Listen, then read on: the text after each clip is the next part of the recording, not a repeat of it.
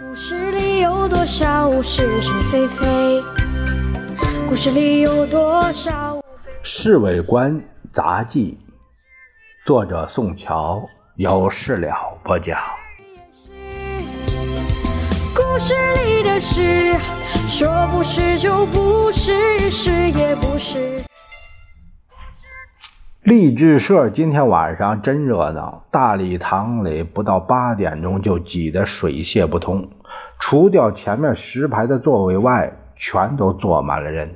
八点半整，各国大使、公使、武官参赞陆续都来了，他们穿着礼服，佩戴着勋章，够神气的。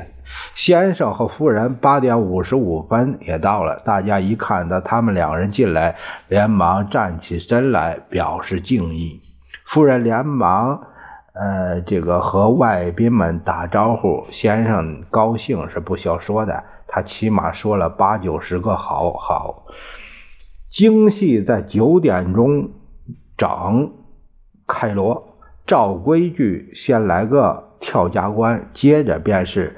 两出次要的戏，等到龙凤呈祥上场的时候，已经将近十一点了。名角真是不一样，帘子刚一挑开，梅兰芳就得了一个满堂彩。哎，怎么人还没出来就就喝彩呢？我悄悄地问老杨：“你呀，你别外行好不好？”这是因为大家对梅兰芳的精湛艺术早就倾倒，喝彩完全是表示欢迎的意思，内行人叫捧场。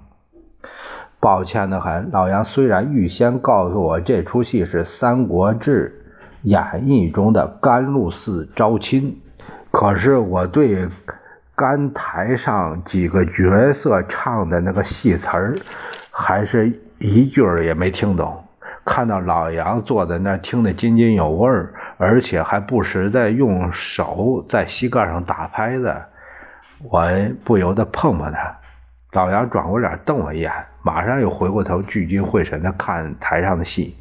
散戏的时候十二点了，先生的精神还很足。回到官邸，老杨对我说：“小陈，你这家伙太差劲，好像什么也没听懂啊。” 哎呀，对不起，不瞒你老兄，我实在是一句都听不懂，一连坐仨钟头，哎呀，对我来说是苦差事儿。